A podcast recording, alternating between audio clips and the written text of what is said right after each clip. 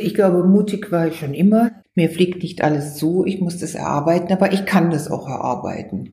Was dann besonders abenteuerlich wurde, ist, als mein Sohn geboren war, dass eine Kollegin mir sagte, jetzt haben Sie zwei Orden an Ihrer Brust und ich überhaupt gar nicht wusste, was sie eigentlich damit meint, weil ich ganz bestimmt jetzt nicht als Orden begriffen habe, dass ich als Professorin ein Kind bekam, was aber in München eine ganz große Absonderlichkeit damals war. Das war mir fern. Das lag natürlich sehr stark auch an meinem amerikanischen Hintergrund.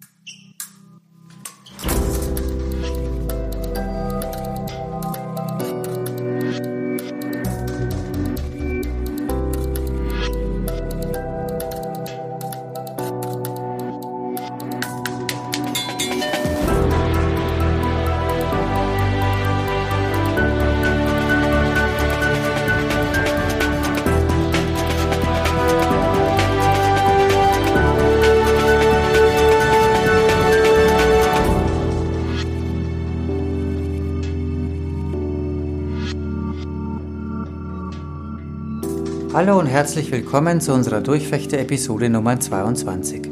Diesmal hören Sie Jutta Almendinger. Als junge Soziologin lernte Almendinger an amerikanischen Elite-Universitäten. Der weltoffene, zugleich durchaus fordernde Umgang zwischen Professoren und ihren Studierenden hat sie geprägt. Nach mehreren Karrierestationen ist Almendinger seit 2007 Präsidentin des Wissenschaftszentrums Berlin für Sozialforschung. Themen wie Bildungsarmut, Gleichberechtigung und die zunehmende soziale Spaltung treiben sie um. In der Öffentlichkeit tritt Almendinger seit Jahren zu solchen und weiteren Themen pointiert für neue Lösungen ein. Mein Name ist Timo Dien und ich wünsche euch jetzt viel Spaß mit Jutta Almendinger und der neuesten Episode des Durchfechter.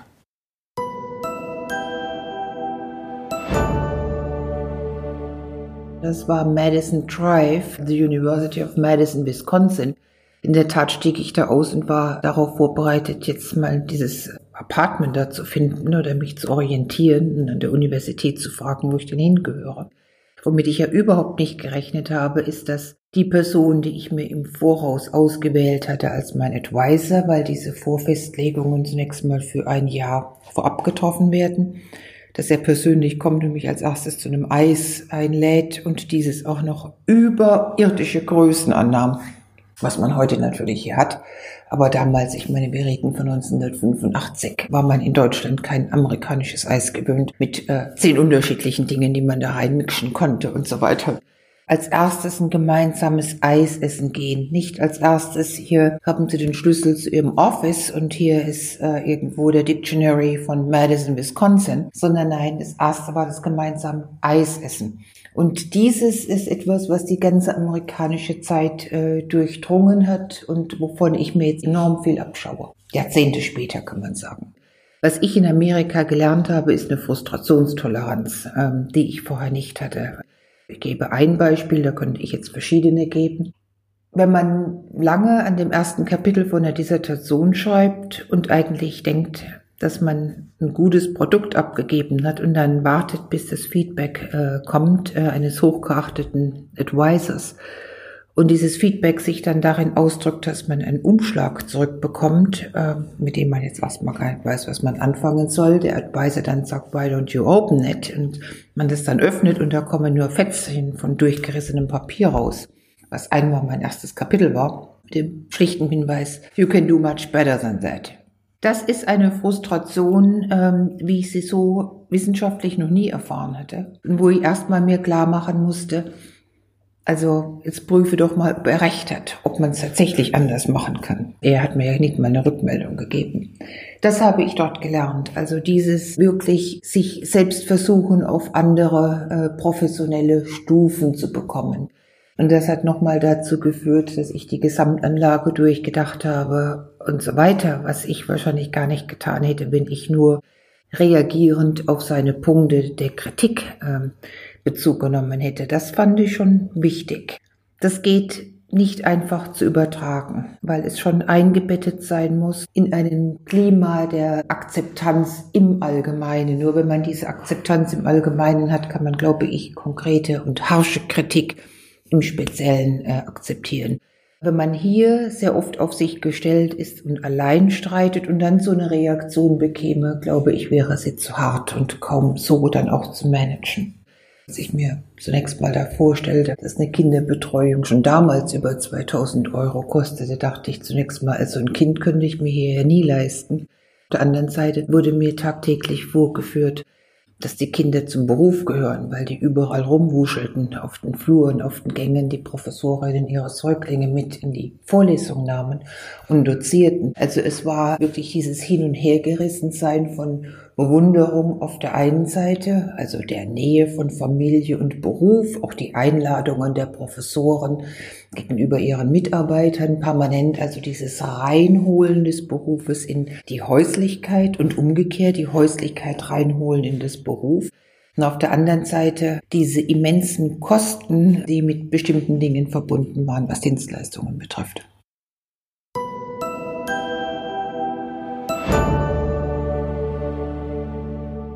Ich komme aus einem Architektenhaushalt, wo es zunächst mal vollkommen fern lag, Sozialwissenschaften zu studieren, wo es auch fern lag, Beamtin zu werden. Wenn, dann würde man Selbstständige, aber ganz bestimmt nicht Beamtin. Das zeigt auch schon ein bisschen diese Risikooffenheit, die in meinem Elternhaus angelegt ist. Von meiner Mutter wurde mir von Anfang an klar gemacht, dass sie viel klüger ist als mein Vater, dass mein Vater aber eine bessere Selbstvermarktung hatte und von daher eine Eins in Latein, während sie nur eine Zwei hatte. Also so irgendwie weil mein Vater extrem früh starb und meine Mutter aufgehört hatte zu arbeiten mit ihren drei Kindern und das ein Riesending war, dass sie ihr Studium beendete äh, mit drei Kindern und in einem anderen Alter als die anderen Kommilitonen. Da war ich mordsstolz auf meine Mutter, habe aber auch gleichermaßen gesehen, was für ein Risiko das ist, über Männer hinweg versorgt zu sein. Ich habe Soziologie studiert, weil ich von der Architektur und der Stadtforschung in die Soziologie kam und mir überlegt habe, wie kann man die Lebensumwelten von Menschen so schneiden, dass sie sich öfters berühren, dass sie viel mehr auch miteinander zu tun haben die Bewerbungen nach Amerika und die des sich Einfindens dort in, in schwierigste Statistik und solche Kurse ist mir ja auch nicht alles zugeflogen, sondern es ist so, dass ich eben gesehen habe, wenn ich mich anstrenge, dann äh, bekomme ich das hin. Bis dahin hatte ich dann meine ganzen Stipendien für, für die ganze Harvard-Zeit gesammelt. Ich hatte Auszeichnungen. Ich hatte einen Preis für meine Dissertation bekommen. Ich hatte einen Preis für meine Diplomarbeit bekommen. Das sind natürlich über den Lebensverlauf hinweg kumulierende Momente, die einen darin bestärken, bei der eigenen Linie zu bleiben. Aber das erklärt nicht, wie die eigene Linie zustande gekommen ist, wo ich jetzt sagen würde, sie ist äh, am stärksten durch das Elternhaus geprägt worden, weil man mir dort immer meine Linie ließ. Und ich bin davon überzeugt, dass meine beiden Eltern das vollständig für absurd erklärten, dass man 3000 Meter am Tag früh am Morgen schwimmt. Aber das ließen sie trotzdem zu. Das wäre denen wahrscheinlich viel lieber gewesen, wenn ich ins Ballett gegangen wäre oder so. Das ist schon etwas, was man durch einen bestimmten Erziehungsstil dann mitgeben kann oder auch verhindern kann.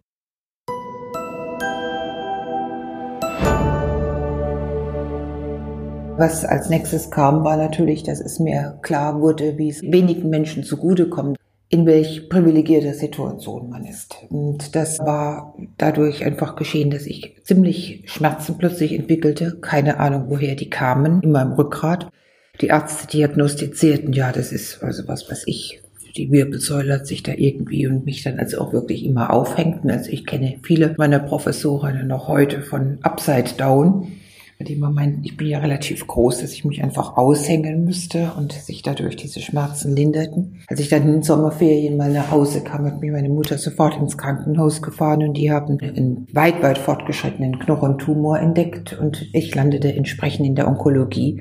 Und das war schon eine Erfahrung. Also wenn Sie einmal als noch relativ junger Mensch gesagt bekommen, ich war 27, dass Sie nur noch wenige Tage zu leben haben, was dann sich als falsch erwies, weil ich Knochentuberkulose hatte, etwas, was in Amerika nie vorhanden war und deshalb die Ärzte nicht diagnostizierten und ich auch nur einem ägyptischen Oberarzt zu verdanken habe, dass er dieses zunächst mal nach einem Krebsbild oder Tumorbild ähnliche X da von meinem Rückgrat entsprechend richtig sah. Ich war dann ein Jahr lang mit äh, krebskranken Kindern zusammengelegen und habe auch die Station nicht gewechselt, weil ich in den wenigen Wochen, die zwischen der ersten und der dann zweiten und richtigen Diagnose lag, ja schon in dieses Stationsleben irgendwo reingerutscht bin und äh, die ganzen Ängste und natürlich auch die ganzen Wünsche äh, der Eltern.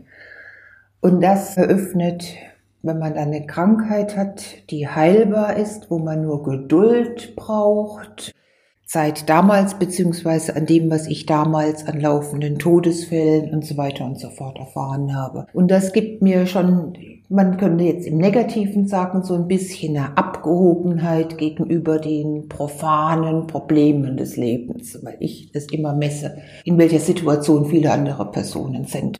Ich war ja erst mal zwei Jahre dann irgendwie weg, weil das dann ja auch längere Operationen und Rehas und so weiter waren.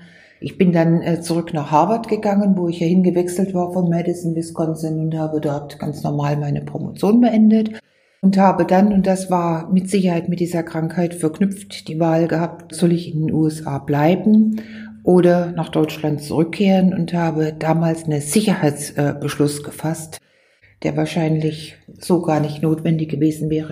Ich habe mich gesagt, ich gehe nach Deutschland, um die Habilitation zu machen. Und wenn ich jetzt in Amerika bleibe, dann wüsste ich ja nicht, ob ich jemals wieder nach Deutschland zurückkommen könnte in die Profession ohne Habilitation. Das war ja das Ding. Sie brauchen in Amerika keine Habilitation. Sie haben damals, das war mittlerweile 1991, aber definitiv eine Habilitation in Deutschland gebraucht. Diese Krankheit in Amerika hätte ich überhaupt nicht finanzieren können. Also das war eine größere Sache. Und ich war wirklich froh, in dem deutschen Gesundheitssystem zu sein und nicht in dem amerikanischen. Also war mir von vornherein auch immer klar, ich muss irgendwie zu jedem Zeitpunkt einen Weg zurückfinden in ein Land mit einer ordentlichen Sozialstruktur und mit einem ordentlichen Sozialsystem. Und deshalb bin ich dann in der Tat ans Max-Planck-Institut nach Berlin, welches ich kannte, und wollte da meine Habilitation schreiben. Aber dank meines Doktorvaters kam es nicht dazu, weil dann war eine Stelle in München ausgeschrieben, die in der Tat äh, sehr stark auf mein Profil passte, mit Schwerpunkt auf Bildung, sozialer Ungleichheit und ich erinnere wie heute, wie er 100 ähm, D-Mark damals auf den Tisch legte und mit mir wettete, dass ich diese Stelle bekomme. Und ich legte meine 100 D-Mark, was ich damals viel Geld fand, drauf und sagte, hälte ich dagegen. Und dann war es Glück, weil in der Tat wurde ich zunächst mal ins schlechte Kästchen aussortiert, ohne Habilitation. Aber als dann jemand zurückzog und man den Zuschnitt dieser Professur geändert hat, hatte ich das Glück dann in München relativ früh. Also ich glaube, ich war ja gerade mal also ich war maximal sieben Monate zu dem Zeitpunkt in Deutschland wieder. Das war 19, Ende 1991.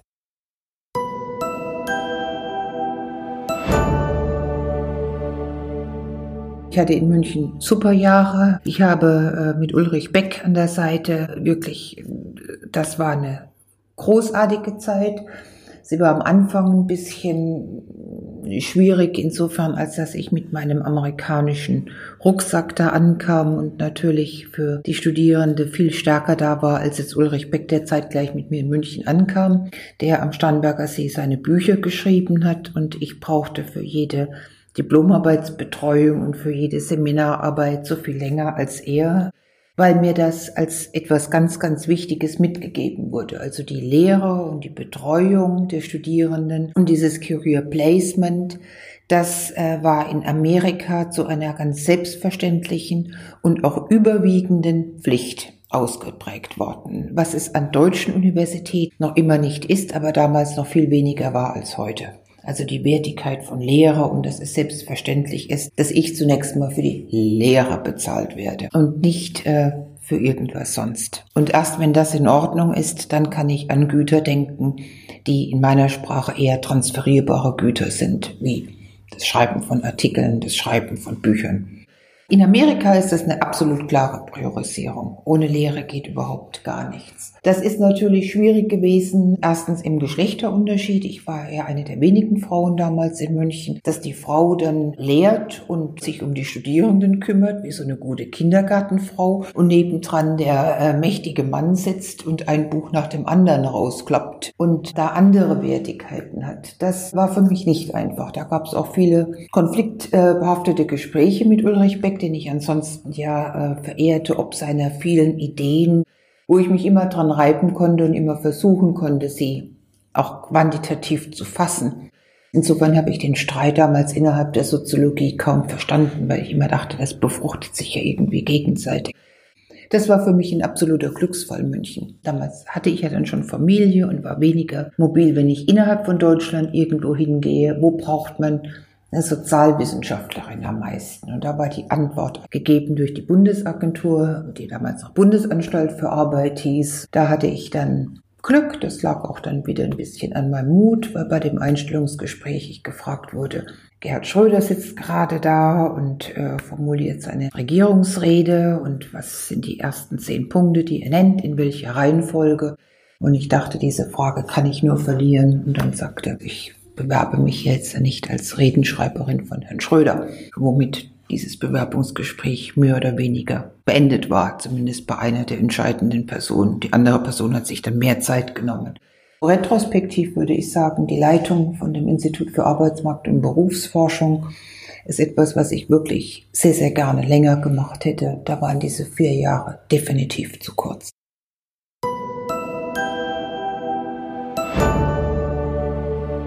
Das habe ich als erstes gemacht mit einer breiten Wirkung. Dann war es bestimmt, dass ich Bildung in den ersten Sozialbericht reingebracht habe. Das war noch die Landeshauptstadt München.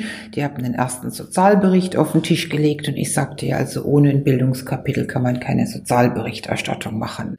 Da wurde dann widersprochen äh, und man würde viele der Leute, die damals um mich rum waren, fanden mich unmöglich, wegen dieser Offensivität diese Bildung da reinzubringen. Ich fand mich überhaupt nicht unmöglich. Ich fand das auch eine ganz normale Auseinandersetzung, wo man sich überlegen musste, da kam ja dann dieses Wort der Bildungsarmut her. Kann man Bildung genauso in arm und reich definieren? Und wenn ja, wie macht man das? Und warum macht das Sinn, dieses zusätzlich in eine Sozialberichterstattung zu bringen, als äh, sagen präventives äh, versus reaktives Moment einer Sozialpolitik? Da bin ich dann so lange beim Ball, bis mir jemand gesagt hätte, was dann aber nicht der Fall ist, dass Bildung nichts mit Armut und Reichtum zu tun hat oder keiner der zentralen Stillschlüssel ist, mit denen man etwas verändern kann. Aber das war so nicht und mittlerweile würden Sie, glaube ich, gar keinen Sozialbericht mehr finden ohne ein Bildungskapitel. Ich äh, sage relativ wenig und schreibe null, was ich ohne meistens quantitative Daten habe. Und das treibt mich schon um, dass diese Schere zwischen, wie man jetzt so schön sagt, objektiven Fakten und diesem Fake, welches man ja dann oft zu einer gefüllten Realität sagt, dass das immer größer wird. Und ich glaube, das hat damit was zu tun, dass die Gesellschaft immer stärker auseinandergezogen wird. Und ähm, zwar gar nicht unbedingt nach Einkommen stärker auseinandergezogen wird, wahrscheinlich auch gar nicht regional, vielleicht auch nicht durch äh, neue Differenzierungsmerkmale wie, ja, ich bin eine Person, die an, an Heimat glaubt, an das Kommunitäre versus Personen, die Kosmopolitiken sind, die sagen, also wir haben hier Europa, wir sind Weltbürger sondern einfach dadurch auseinandergezogen wird, dass man immer weniger miteinander spricht, dass man immer weniger diese Zeit hat und diese Zeit insbesondere sich nimmt und die Zeit auch sucht und die Personen sucht, um mit ihnen zu sprechen. Und bei mir war es ein langer Konfirmationsunterricht, der wirklich entscheidend war. Bei meinem Bruder war es ein langer Zivildienst, den er auch noch verlängert hat, der definitiv entscheidend war. Bei meinem Sohn war es dieses Rausnehmen aus Schule 1 und das Reinstecken in Schule 2, wo plötzlich soziales Engagement zu einem Pflichtfach wurde, was diesen jungen Herrn maximal verändert hat. Und das ist etwas, was mich umtreibt, wo ich mir frage, wie hat das mit den Gegenwartsphänomenen zu tun? Wie können wir nicht die Welt von gestern wieder herholen, aber wie kann man Orte der Begegnung schaffen? Wie kann man die Grundnotwendigkeiten herstellen, die überhaupt zu einer Akzeptanz von Fremden führen? Und erst dann, glaube ich, haben wir wieder so eine Verortung die weniger und überhaupt nicht in einem engen Heimatsbegriff liegen kann und auch nicht in dem großen Begriff des globalen Weltbürgers, sondern die anders verortet und auch anders sozial beschrieben werden muss.